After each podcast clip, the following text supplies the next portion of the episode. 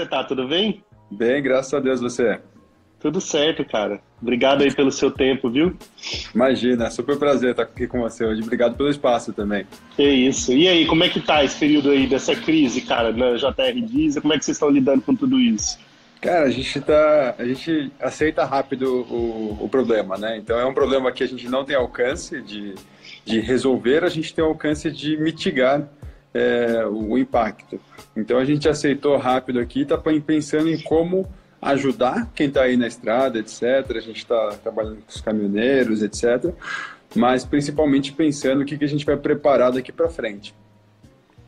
É, cara, porque e aí o lance da uma coisa que me assusta quando eu penso nessa crise atual, né, dessa pandemia, é a imprevisibilidade, né, assim, como que ninguém previu nada, assim, ninguém. Se olhasse e falasse, mas qual tem ah, uma empresa assim, entendeu que isso podia chegar no Brasil, que isso ia acontecer e ela se antecipou duas semanas antes para pensar num plano. Não, ninguém pensou em plano nenhum. Assim. Exato. Assim. A gente, quando tudo aconteceu, aí todo mundo foi planejar, falar, ah, o que, que eu faço agora e tal. Impressionante, né, esse movimento do mundo é, e, e, a gente tão antenado tecnologicamente, o mundo tão globalizado, e mesmo assim a gente ainda é muito surpreendido com coisas que fogem completamente do nosso controle, né? Exatamente. A gente estava assistindo o negócio chegar, né? A gente viu o impacto em todo mundo. É, tava na Itália ali rolando já, e a conversa indo para a Europa, e, e, a gente tá tudo bem, tá tudo certo. Não...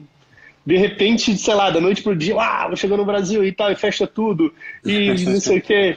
Loucura, né, cara? Eu, eu fico pensando agora nos caminhoneiros, que é um segmento que você está mais próximo aí, né? Eu estou vendo as matérias falando sobre a dificuldade que eles estão enfrentando nas estradas em relação à alimentação, posto de combustível e tal, dizendo até, fazendo ameaças de greve, assim, de que se, se não mudar esse cenário, possivelmente eles, eles vão parar, porque não é nem porque eles querem, mas é porque eles não estão com condições mínimas de trabalho. De fato, é isso que está acontecendo mesmo, assim, que você está acompanhando? Cara, é, teve sim um movimento de, de um apelo deles, né, para conseguir ter uma condição mínima de trabalho. Mas o que aconteceu também é que muitas empresas se mobilizaram para ajudar essa, essa categoria. Então você tem desde McDonald's, é, onde eles têm é, postos de estrada, é, oferecendo alimentação até gratuita para os caminhoneiros. É, a nossa empresa mesmo, nossa empresa fica numa, numa rodovia. Então a gente, a partir de hoje, está oferecendo café da manhã e almoço gratuitos para quem passar lá, você não precisa consumir nada. O cara entra, pega a marmitinha dele e vai embora, ele não precisa nem ficar lá dentro. É, então, é, os, os, aplicativos de caminhoneiro, o Truckpad, o Truck Help, etc., é, é uma turma que está organizando todos os pontos de apoio que estão se disponibilizando a ajudar a categoria. Então, óbvio, não é é, o suficiente, não é o desejável, mas tem muita gente se mobilizando para ajudar a categoria, porque enquanto a gente parou aqui, é, eles estão garantindo que a gente possa parar, né? Que, ele, que as coisas cheguem até a gente. É, e eu acho que nunca o delivery foi tão importante, né? Eu vi um dado, o delivery, entrega, logística, logística como um todo num país agora funcionando, né? Eu é. vi uma, uma, alguém comentando que só 7% do, 6 ou 7% do varejo usa a logística de entrega, né? O digital do e-commerce. A maioria ainda é físico. E agora tá uma loucura, né? Porque tá todo mundo querendo migrar para entregar produto. Então deve ter aumentado ainda a demanda da logística, assim, as grandes redes como Magazine Luiza, enfim, devem ter aumentado a venda, porque a galera não tá saindo de casa, compra pela internet aquilo que precisa e tal. E muita gente nova entrando. Né? Eu vi agora a Magazine Luiza lançou a campanha para pequenos empreendedores, né? Poderem vender é. os produtos através da plataforma deles e tal. Então, esse movimento ainda, o que eu estou querendo dizer é que, além de manter as coisas essenciais, ainda deve ter aumentado muito a demanda da logística, né? Das coisas se é. movimentarem no Brasil, né? É, o feedback que a gente ouve de, de caminhoneiro e transportador é que mudou muito pouco a realidade deles na, em questão de demanda, né?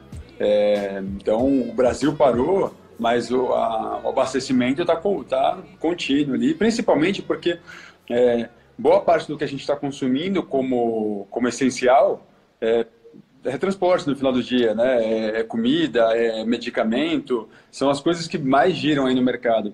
Eu estava falando com um amigo do Magalu, eles estão dizendo que eles estão quase que com Black Friday diário ali, é, porque eles tiveram que contratar as pressas, está uma loucura lá dentro, porque realmente o, o brasileiro é, teve um, empurrão para dentro do digital na seja você como consumidor, de e-commerce e deliveries e afins, seja você como empresa que é, ganhou um novo CTO aí chamado coronavírus, né? O cara te empurrou para dentro da, da, digitalização na marra e, e assim, é, de novo, a gente tem uma catástrofe é, econômica, a gente tem uma catástrofe de saúde, mas a gente tem muitos pontos positivos do impacto que causa no nosso mindset e no, no, no nosso, nos nossos modelos de negócio, né? É, cara, é isso aí. Acho que é o, o período de se reinventar, né? Muito. Estamos é, perguntando aqui, Flávio, qual a sua visão depois dessas duas semanas parado no segmento da sua academia, falando de academia? A sua visão para as academias presenciais. Eu, tenho, eu fiz uma live com o Márcio Atala semana passada e ontem eu fiz com o, o Valdir Soares, que é o presidente da Fitness Brasil e tal. E, e, os dois criticam muito o modelo convencional de academia. Eu acho que o momento atual, né, Arthur, é o momento de se reinventar os negócios e entender se a zona de conforto que a gente estava inserido realmente funcionava para esse novo mundo ou não. Eu acho que o novo mundo que vai surgir depois de toda essa pandemia aí, é, você vê pelas escolas, né, cara, que é uma coisa impressionante. Eu acho, uma, eu acho um dos cases mais impressionantes. Porque a escola estava confortável, o aluno vai até lá e tal, de repente agora, para manter a mensalidade, os caras querem manter as aulas. Aí tá todo mundo em quarentena. Aí o cara foi tudo pra plataforma. E todo mundo digitalizando a aula. E o professor dando aula e o cara em casa, a molecada em casa, em frente da TV, assistindo a aula com os professores. No movimento forçado, por causa dessa pandemia, todo mundo se reinventou. E acho que nunca se usou tanto uh, esses aplicativos, essas soluções de, de, de GoToMeeting, né, de reuniões, de, de, de online, como agora, cara, o presidente da Cisco, Laércio, estava me falando que eles anunciaram que é de graça agora o Webex. Até 100 pessoas, você pode usar o Webex sem custo que eles lançaram para o Brasil. Diz que no primeiro Legal. dia deu 3 milhões de pessoas usando o Webex. Caramba! Gratuito.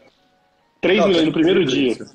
Tá incrível. Não, é, eu mesmo, né? Eu sou, eu sou um, um presidente de empresa que é, tem muito pouco contato com, com a operação. Eu estou mais em, é, em, relacionamento com outras empresas, eu estou mais voltado para o estratégico.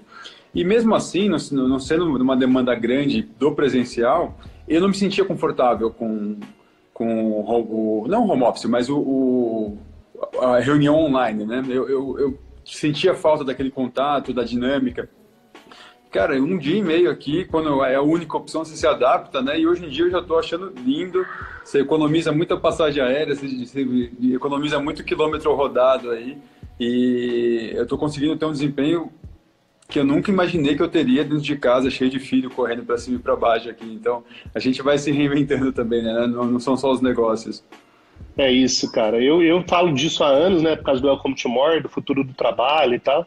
E eu, como você, eu também sempre preferi as reuniões mais presenciais e tal, por conta do contato, olho no olho e tal. E agora eu tive que fazer todas as reuniões online. Cara, é impressionante é, como que eu consegui falar com mais gente, como eu consegui ter mais reuniões, como eu preciso mais produtivo, é, ao invés de estar fazendo ponte aérea, viajando para lá e para cá, hotel, isso, aquilo e tal.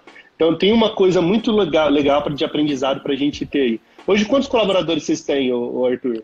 Nós somos em quase 100 hoje. É, a gente fica concentrado ali em Osasco e é, a gente se prepara agora para uma. A gente já estava no processo, na verdade, de, de, digitalização não da empresa, mas do mercado.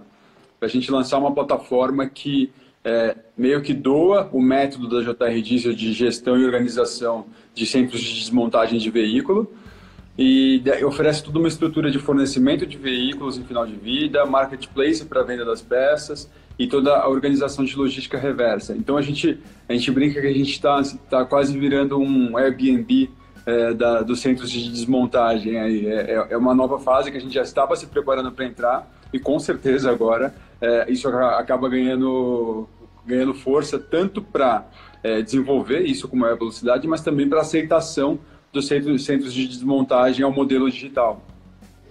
E os, e os colaboradores hoje estão parados? Como é que está a operação de vocês? A, a gente, é, por ser é, fornecedor de peça, ainda que usada, é, nós somos considerados um item essencial porque a gente precisa é, oferecer manutenção para o transporte. Então, o que a gente fez, a gente reduziu a equipe é, para só aqueles que podem chegar ou de carro ou a pé ao, ao, trabalho, eles não precisam usar transporte público, então a gente já expõe menos gente a um risco.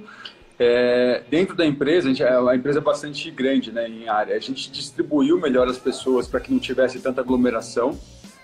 A gente reduziu o horário de trabalho e o atendimento presencial, que há bastante lá, a gente está fazendo através de portão, não está é, permitindo acesso à empresa, só para aqueles que vão lá retirar as peças já adquiridas, ou para essa história agora dos caminhoneiros que a gente abriu para que eles recebessem essas refeições de café da manhã e almoço gratuitamente. Mas é, mudou bastante a dinâmica da empresa e basicamente hoje lá está a turma de e-commerce, a, a galera que está lá para garantir a vazão do que é vendido online ou por telefone. Muito legal. E, e, o seu pai virou só um, um chairman agora, né? Que ele só não sai do YouTube. Até alguém falou assim, Arthur, assiste seu pai, pai todo dia no YouTube. o meu pai, ele... É... Foi até uma história engraçada da sucessão. É... A gente teve uma sucessão muito bacana, né? Começou lá em 2012, 13, quando a gente fez lá a lei do desmanche. É mas o finalzinho da sucessão eu percebia que estava eh, travado porque ele não tinha outro propósito de vida. O propósito de vida dele era o JR Diesel, né? E eu falo que aí eu criei a minha startup mais bem sucedida, porque eh, eu comecei a, a publicá-lo num blog, que depois eh, ele caiu nas graças lá do meu sucesso.com, que depois virou um livro com a editora Gente, e aí ele explodiu como o Geraldo Rufino que todo mundo conhece hoje. Ele não era uma figura pública. E aí eu falo que eu, eu criei esse negócio para me livrar do negão e ele, ele, ele ainda tá feliz com isso. Dando mentoria, né? Desenvolvendo muito, muito. curso. É, ano passado ele deu 300 palestras, é muita coisa. Muita, cara, muita. Muita, coisa. muita. Mais que o Thiago Nigro ele tá dando. Virou um super negócio na vida dele e muito mais do que a questão financeira, ele é muito feliz fazendo isso, porque ele recebe muito depo depoimento bacana de desistência de suicídio, de, de reestruturação de empresa, é, de da pessoa se reencontrar. É, ele, ele, tanto que ele nem fala o nome da empresa, ele, hum, ele nem lembra que a JR existe por trás disso. Tem muita gente que não sabe que o Geraldo tem a empresa JR Diesel. A pessoa e ele se afastou bem da operação. Aí, aí você conseguiu, com essa estratégia, se manter livre dele para você tocar e botar sua identidade na empresa. é, foi, foi mais ou menos isso, porque é, apesar da, eu precisar que o, bastão fosse literalmente entregue, né, ele saísse das decisões, eu sempre dei muito valor para essa questão do, do legado e da cultura que ele implementou lá dentro. Acho que tem muito valor isso lá dentro. Então, é um fato bacana é que é, ele vai todos os dias para a empresa, e tudo que gira em torno do que a gente chama de Geraldo SA, né, que é a empresa do Geraldo, é, acontece lá dentro. Até a agência que a gente criou para cuidar dele, ela fica lá dentro da JR. Então, hoje ele vai para lá, ser Geraldo Rufino é, para as pessoas, mas ele está sempre por perto para aqueles insights que só ele vai conseguir ter, porque o cara fundou a empresa lá atrás, ele sabe como é que ele superou cada um dos tipos de desafios, e é isso que ajuda a gente no dia a dia a ter sempre uma, uma estratégia mais moderna, mais inovadora, mas muito assertiva, por causa, porque ele tem aqueles feelings de cinco minutos que ajudam muito a gente errar menos, né? Errar a gente vai errar, mas a gente erra menos com esse tipo de direcionamento. Cara, muito, muito bonito isso, cara. Você tem que escrever um livro uma hora, porque uh, o que eu mais ouço aí nas palestras, nos eventos que eu vou, é muito essa crise que há entre os, os pais e os filhos em relação. Porque os filhos acham que já sabem tudo e que o, que o pai sabia era coisa do passado, que já está ultrapassado, que no mundo novo não funciona. E os pais acham que os filhos são tipo, ah, que isso, você acha que sabe tudo e tal. E, e essa troca que você explicou agora falando, né, de você honrar aquela cultura que ele imprimiu, o valor, a essência da companhia e tal, mas ao mesmo tempo dá essa, essa pivotada onde que você está colocando agora um pouco do seu olhar, da sua nova visão de mundo dentro da empresa, esse equilíbrio dos dois, dos dois mundos, cara, é bonito demais, assim, porque na verdade os dois são muito importantes e os dois têm muito valor, né? Exato. É, seu pai construiu uma cultura numa empresa ali que não, não vai jogar para fora, fora amanhã isso porque ele não está mais presente no negócio. Mas ao mesmo tempo precisa de uma nova visão, né? De um, de um novo olhar do mundo, que é o que você está imprimindo agora. Acho legal você comentar o negócio do livro, porque meu pai tem dois livros, né? Tem o Catador de Sonhos e o Poder da Positividade, ambos pela editora Gente, que eu sei que é parceira de vocês Sim, lá no Multimóvel. E, e o que as pessoas acabavam é, dando de feedback é porque elas queriam, é, elas sabiam que elas tinham que fazer algo e elas saíam motivadas para fazer algo, mas elas não sabiam o que fazer. Porque é, no final do dia, o que aconteceu na JR Diesel, desse boom de inovação, essa, essa, é, é essa força para moldar o mercado, criar o mercado, acabou sendo da minha gestão já. E ele realmente não vai saber falar daquilo. Então, é, tinha essa, essa pressão, mas eu nunca gostei de me expor, né? Eu tinha, um, eu sou tímido, né? Então, eu tinha essa questão do, da, da, não exposição, até que a Roseli me pegou pela orelha e falou, não, vem aqui que você vai escrever. Então, eu estou no processo lá com a, com a editora Gente. Eu devo ah, você fez, a verdade, workshop junto com a Karina, né? Exato. A Karina estava junto. Exatamente isso. E aí, eu estou para lançar no segundo semestre agora o livro, que eu vou falar desde o método de, de reinvenção contínua que a JR tem, que a gente chama de desmanche criativo, que é um processo que a gente vai lá, quebra tudo que a gente está fazendo, joga na mesa, entende os valores, monta de novo de uma forma diferente. Isso a gente já fez várias vezes na empresa. Eu fiz isso mais de 200 vezes em mentorias com startups. Mas eu também venho para é, fazer um desmanche criativo da sucessão. Porque, é, na minha visão, e eu posso falar isso com propriedade porque eu sou o sucessor, a, a responsabilidade é do sucessor. Pai difícil, mãe difícil, tio difícil, é a coisa que mais tem, todos são, porque no final do dia eles construíram aquilo com suor e com as suas crenças, com, as, com, com os jeitos que eles deram naquele momento. E, e aí você vem e ganha de presente o meio caminho andado. Então, qual que é o seu investimento? É ter paciência e empatia para você criar o espaço onde a pessoa se sinta confortável de, de fazer essa passagem. Então, não é responsabilidade do, do pai ou da mãe bravos lá de, de deixar a sua vida fácil. A sua vida já está fácil porque você já pulou um monte de etapa do empreendedorismo nessa, nessa brincadeira. Então, o esforço que ele te poupou de fazer do zero empresa, você use para criar um espaço onde ele se sinta muito feliz de entregar esse bastão para você em algum momento. Cara, é bonito isso, porque isso é uma coisa rara que as pessoas. Pô, o livro vai ser muito legal, cara. Porque eu, olhando esse, essa sua coisa de, de entender que seu pai queria construir um legado, e, e, eu acho que ele tem essa coisa no coração dele de, de impactar as pessoas, de saber que ele é relevante na vida de alguém e tal. Então ele tem montado, montado a Geraldo SA aí, hoje ele dá palestras, escreve livro, faz mentoria, faz tudo que ele faz para ele deve ser uma coisa muito importante, porque ele está construindo, é, dando continuidade no legado que ele começou na JR Diesel. Querendo Exato. ou não, a história foi o começo dele foi tudo isso.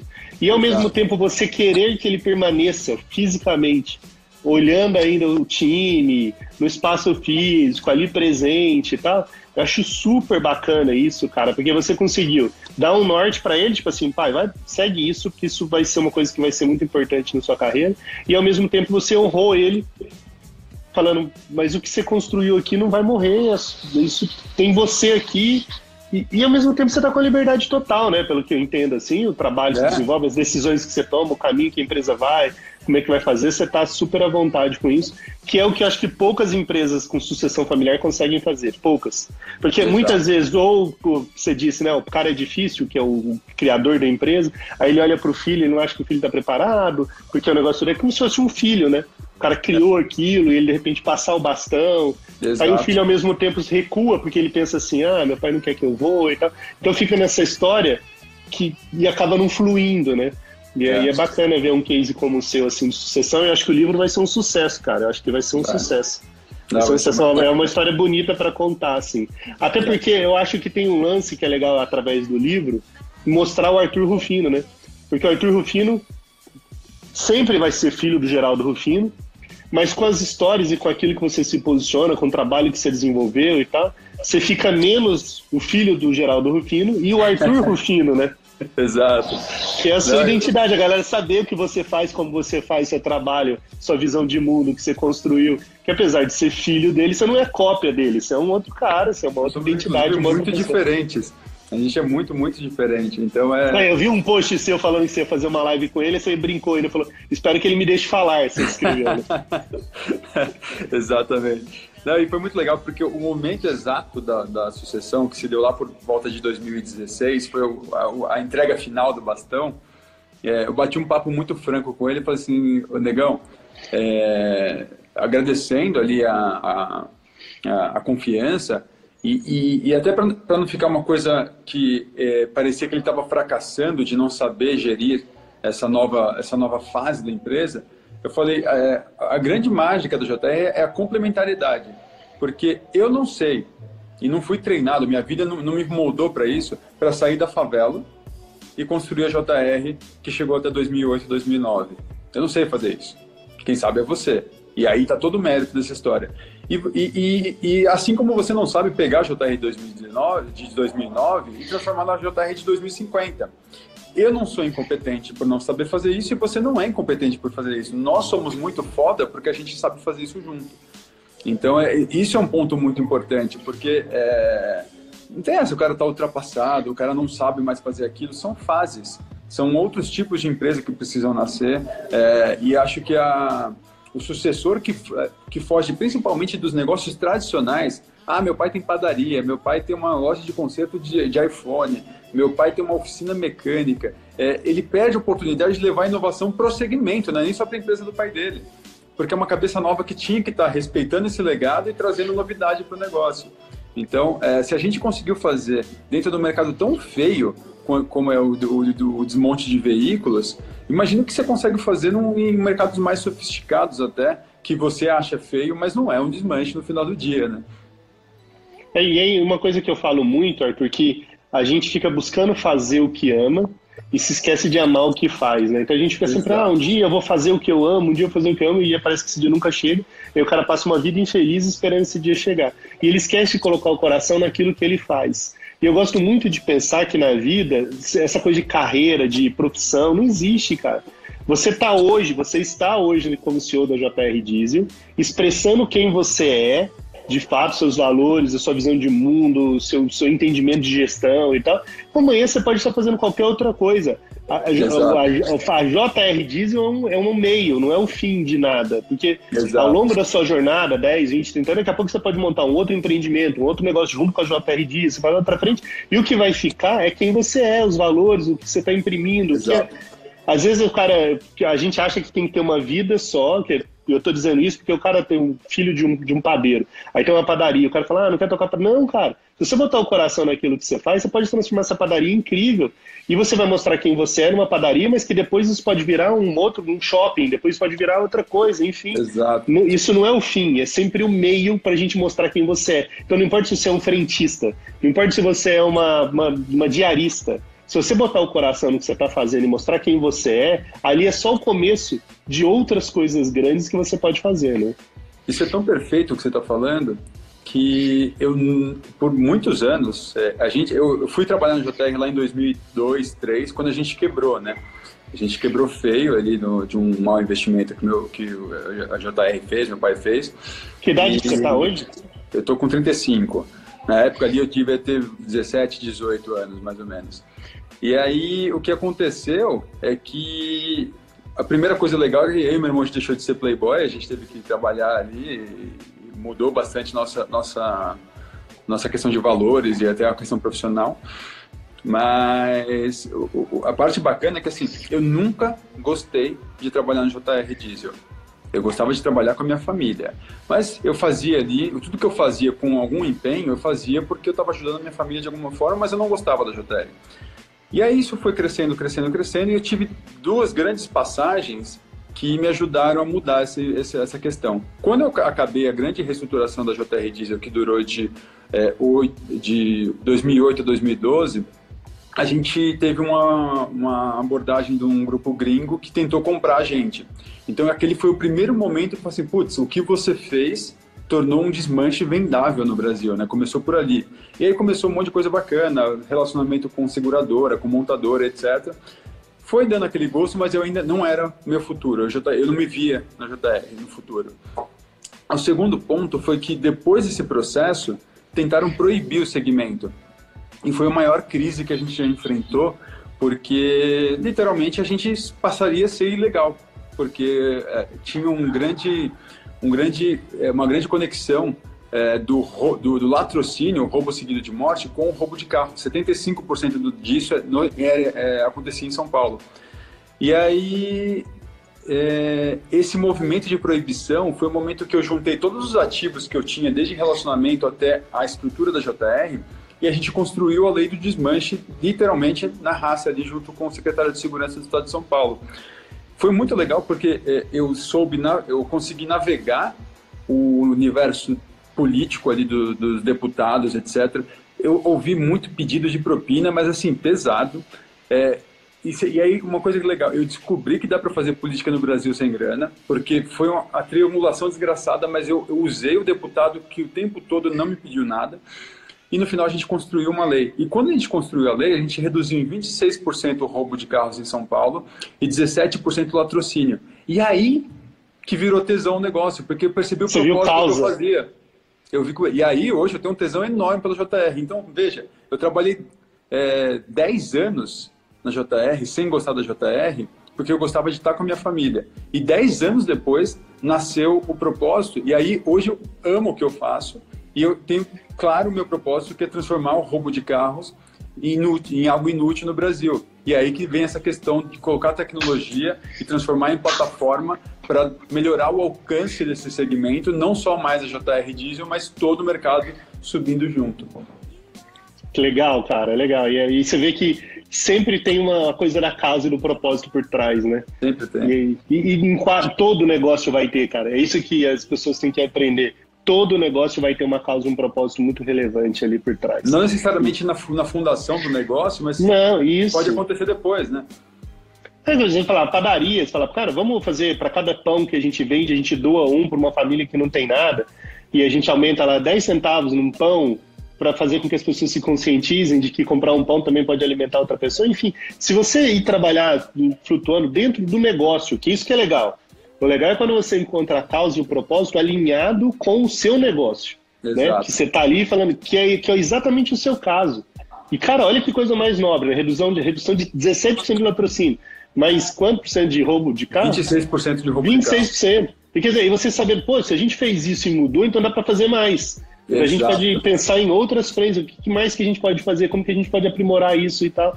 É, pô, muito legal quando a gente acha isso, assim, esse eixo. A gente tem uma empresa de. Eu sou sócio de uma empresa de tecnologia, de telemetria, né? De rastreamento de veículo. E ela era para roubo de carro. E daí um dia, a gente, sei lá, oito anos atrás, eu vi que morriam 40 mil pessoas dirigindo carro no Brasil. Eu falei, caraca, tipo, Vamos mudar e pegar esse conceito da telemetria e fazer comportamento de motorista e assumir um compromisso que a gente quer levar as pessoas a abraçarem seus filhos no final de um dia de trabalho. Na época tinha 30 funcionários, oito anos atrás, reuni os caras e falei, meu, vamos fazer. A gente não tem um negócio, a gente tem uma causa. Nós vamos trabalhar agora para levar as pessoas de volta para casa, para eles abraçarem seus filhos bem, seguros. Aí todo mundo ficou emocionado e desde então, hoje tem, sei lá, 150 funcionários, todo mundo trabalha por essa causa, cara. A causa virou a causa. Então, o negócio é consequência da causa. Entendeu? E aí é isso que você falou. Às vezes, por mais que o negócio seja boring, boring, assim, tipo assim, pô, rastreamento, igual você, venda de peça, de caminhão, desmanche e tal, ele tem um valor por trás, tem uma cadeia Exato. sendo impactada, e se você traz isso à tona, isso traz vida. E aí você tem uma afinidade de propósito não só com a cadeia que te cerca, mas com seus colaboradores, com o time, todo mundo fala, caraca, o que eu estou fazendo aqui é algo nobre, né, cara? Eu estou ajudando. Uh, de uma forma muito relevante o mercado, as pessoas, o mundo, o Brasil, São Paulo, enfim. Eu acho que é muito legal quando encontra isso. E parabéns por você ter conseguido ter esse mindset, porque eu acho que essa é a essência que vai levar ainda a JR Diesel muito mais longe para outras coisas que vocês forem fazer para frente, porque Acho que quando a gente encontra o propósito, é, muda tudo, muda tudo. É o propósito e esse hábito do que a gente brinca é o desmanche criativo ali, porque a gente aplicou uma inovação, a gente já tem que estar tá desconstruindo de novo e pensando qual que é a próxima onda ali. É, é cíclico, né? Não é uma coisa que tipo, ah, alcancei a inovação e agora está tudo bem. É um negócio que tem, todo, tem o tempo todo e eu acho que isso é, é uma das coisas mais legais ali do que vocês propõem no, no Welcome Tomorrow, que é é uma provocação contínua de você olhar para o amanhã ali e como é que você é, se enquadra nesse amanhã. Eu acho incrível o que vocês fazem lá. É, e aí tem muito a ver com valor também, cara. O Welcome Tomorrow, para nós, é uma plataforma muito de transformação mesmo. A gente quer transformar o mindset das, pessoas, das empresas para entender que as pessoas são o centro de tudo. Então, independente que eu discuta o futuro da educação, da mobilidade, da logística, futuro da, do trabalho, futuro da moradia, que são alguns temas que a gente discute, O que a gente quer discutir é que as pessoas são o centro de tudo isso. Então, quando, quando você encontra a causa no ser humano e entende que ele é a base do fim de tudo, né? Quer dizer, e tudo, todo o resto é um meio, eu acho que muda a sua percepção do quando. Esse dia eu estava numa reunião com a Atlas Elevadores e falei para os caras: por que vocês não fazem uma campanha para as pessoas não usarem elevador e nem escada rolante? Aí os caras, como assim, cara? A gente fabrica isso, porque na cabeça dos caras é muito óbvio, né? Eu é. falei, sedentarismo é uma das coisas que mais matam no mundo. Elevador e escada rolante deveria ser só para quem realmente precisa, para mãe com carrinho de bebê ou para uma pessoa com uma debilidade. A gente devia ensinar as pessoas a se movimentarem, a usarem a escada convencional, a, a caminharem. A, gente, vocês deviam ser os, os precursores disso. Exato. Aí depois os caras ficaram refletindo e falou, cara, não é que faz sentido? Eu falei, cara, você ia criar uma empatia com a sua marca, porque você ia trazer um tema que está ligado ao seu produto, que é o sedentarismo, que você cria coisas que se movimentam para que a gente não se movimente, e muita gente no mundo está morrendo por causa disso. Por que não criar uma campanha pedindo para as pessoas não usarem o seu produto, quem pode, para que elas se movimentem mais e elas possam viver mais? E eu acho que eu estou citando isso como case para dizer que em todos os, uma boa parte dos negócios tem alguma coisa ligada a isso que você tem que ter essa coragem de falar, não, cara, faz sentido e ele não vai deixar de vender elevador e escada rolante porque ele vai fazer essa campanha. Não vai. Ele vai vender mais, né? Ele vai vender Exato. mais. Porque você vai querer a marca que está comprometida com você ali. E muitas vezes você descobre modelos de negócio é, em cima dessa destruição do seu próprio, né? Muita gente já, já, já explorou dessa forma isso. E a gente mesmo, nesse momento, está... É, se colocando numa posição de dar a mesma potência da JR de organização, controle e capilaridade para qualquer um que queira entrar nesse mercado. Então, é, a gente está literalmente produzindo concorrentes porque a gente acredita que precisa. A gente precisa de muito concorrente legal para acabar com o ilegal. Então, é, é o, o, o, tiro no, no próprio peito ali é uma coisa de muita, muita coragem mas é, muitas vezes a gente precisa fazer para que o, o, o, mercado se movimente, porque uma hora alguém vai fazer. É, isso aí. A questão é que uma isso... hora alguém vai fazer. E o seu irmão, Arthur? O meu irmão, ele, ele, no momento da sucessão lá em 2016, meu irmão era o, era o diretor comercial, meu irmão é a cópia do meu, do meu pai, então ele, é, eles têm um perfil muito parecido. E foi, foi até uma coisa bonita lá dentro, porque é, ele deixou muito claro de que era uma opção dele também que eu fosse o sucessor. Por muitos anos ele era o sucessor óbvio, justamente por parecer muito com meu pai. E aí, quando teve essas grandes transformações na empresa, acabou ficando mais é, a sucessão mais compatível comigo, né? E aí ele falou, não, eu, eu voto pelo Arthur, mas é, eu tenho o meu sonho de ser empreendedor, de ser líder de algo. Então eu saio da empresa nesse momento e vou fazer outra coisa. E aí, entre muitas coisas que ele, que ele experimentou, é, ele acabou voltando para dentro de casa, mas com outra função, que hoje ele é o presidente da Iman, que é a agência que cuida do meu pai e outros nomes. É, nessa questão de venda de palestras, a organização das redes sociais, a, a venda de publicidade. Então, é, não é uma agência comum, é uma agência muito focada nesse perfil, que é cuidar de pessoas como o Geraldo, é, na sua integridade ali. E ele, tá, ele nunca foi tão feliz fazendo algo também quanto ele faz hoje, porque ele se descobriu é, um publicitário ali, sendo que ele foi vendedor de peça a vida inteira não é uma agência de palestrante, ela é uma agência quase full service, pelo que eu entendi, né? É, que, que cuida das redes sociais, que, é, que desenvolve projeto. Ela não só faz a mídia, não é um Apolo, né? Que só faz a não. mediação entre Inclusive, palestrante e contratante. Eles, eles, trabalham juntos, a gente não concorre com as agências de palestra, a gente trabalha junto. É, e, e, não é uma agência para pegar vários nomes. Então tem ali meu pai, tem o Sandro Rodrigues da Rinodê, tem o Henry Klaus, aqueles rapazes sim, que são ilusionistas, são incríveis. É, são poucos, acho que são quatro ou seis nomes. E aí eles têm esse cuidado integral ali, eles cuidam de tudo da vida dos caras, desde compra de passagem até a dinâmica de um show do Henry Klaus, é, o Geraldo Rufino como garoto propaganda da Citroën, não sei o que, eles cuidam de tudo. A pessoa simplesmente tem que se preocupar em ser ela mesma ali. Muito legal. E seu irmão é mais velho ou mais novo? Meu irmão é mais novo. Ele é, ele, na verdade, é o irmão do meio. A gente tem uma irmã mais nova, a Gabi, ela tem nove anos a menos do que eu. E a, a Gabi se dedicou à, à, maternidade. Ela teve um acidente cedo ali, com 20 anos, ela 21, ela teve um, ela engravidou e ela dedicou a vida dela a ser, a ser mãe. Ela é uma excelente mãe. Que legal! Eu acho lindo isso também.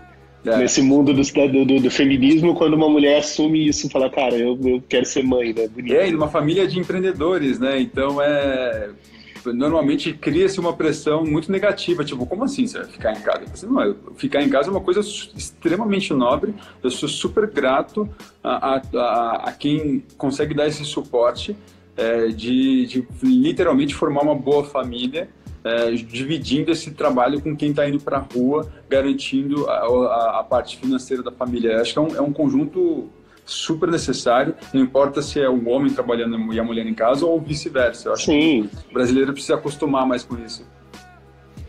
Ah, a pessoa já tá ficando fã dela aqui. A Fer perguntando qual a rede social da Gabi.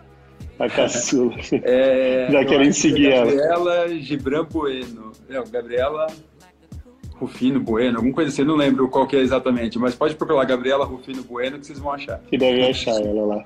E, o, e você tem quantos filhos? Dois? Eu tenho dois, meu irmão tem dois, minha irmã tem dois. Ah, é? tem seis netos. que idade que tem os seus? Os meus têm sete e cinco. A Sofia sete, o Antônio cinco. E eu gosto muito de falar da, dessa questão porque é, o, o, as pessoas olham para o empreendedor como o cara que tem que sair para a rua e fazer acontecer e deixa alguém cuidando dos filhos em casa, né? E para mim não isso não é opção. Ah, mas para conciliar isso, eu, eu literalmente coloquei a família na agenda. Então eu tenho meu horário de manhã que eu tenho que é, arrumar meus filhos, dar banho, não sei o quê, é, colocar o uniforme e entregar na escola. É, eu tenho que sair 18 horas, sim, ponto, porque eu quero chegar em casa com os meus filhos acordados, despertos de brincar, dar jantar, não sei o quê. Então, é, se você não coloca isso, sempre vai ter um compromisso mais importante ali é, que, que vai te chamar e aí cada vez menos você vai estar ali na, com, a, com a sua família. Então, é, para mim isso é extremamente importante, assim como minha saúde está na minha agenda, assim como o compromisso com a montadora X está na minha agenda. Um, um não supera o outro, tenho, você tem que equilibrar isso na vida.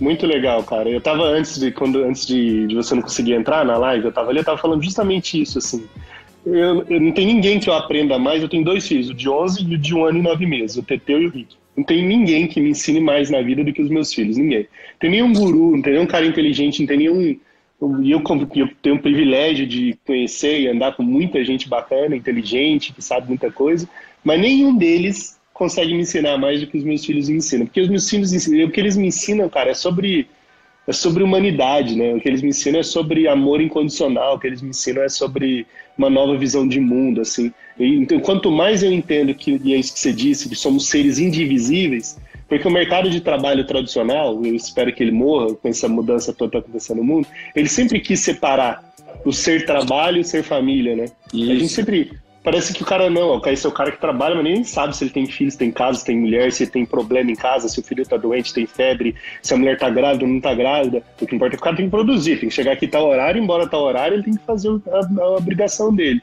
Exato. E esse movimento agora do home office planetário que a gente está vivendo agora, tá dando a oportunidade de das pessoas entenderem, falar, caraca, peraí, cara, não, o cara tá trabalhando com o filho dele, ele pode parar lá, dar um beijo nele, que há muito tempo ele não dava, é, e entender que nós somos seres indivisíveis. Do mesmo jeito que hoje com a tecnologia você responde uma mensagem no sábado à tarde, que alguém tem que resolver um problema da empresa com você, se você tiver que parar de trabalhar uma segunda tarde para ir ver uma apresentação do seu filho na escola, ou para dar uma atenção especial que, que sua casa está precisando, normal.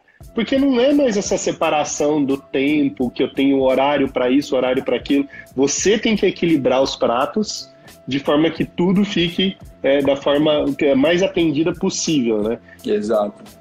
Perfeito. E, e, é legal você encaixar isso na sua agenda, porque é uma, uma, Eu acho que é uma das coisas mais importantes que a gente tem ao longo da sua jornada, né? Que são. Você criou, né, cara? São, saiu de você essas duas criaturinhas, né? E 5 e 7 anos, cara, meu Deus do céu, inteligência, querer falar. Meu Deus, eu estou descobrindo o mundo numa visão completamente diferente, né? Exato. É. é. E aí é legal, porque é, eu, eu falo isso muito em palestra, cara, coloca na agenda de verdade lá, tem, tem horário fixo. Porque aí você não, consegue, você não consegue marcar uma reunião com o Papa é, naquele horário porque você tem um compromisso com seu filho ali. Eu acho, eu acho isso incrível e é o que me ajuda muito. E, e, eu, eu, até brinco que é, eu gosto de empreender a JR, mas eu gosto de empreender minha saúde.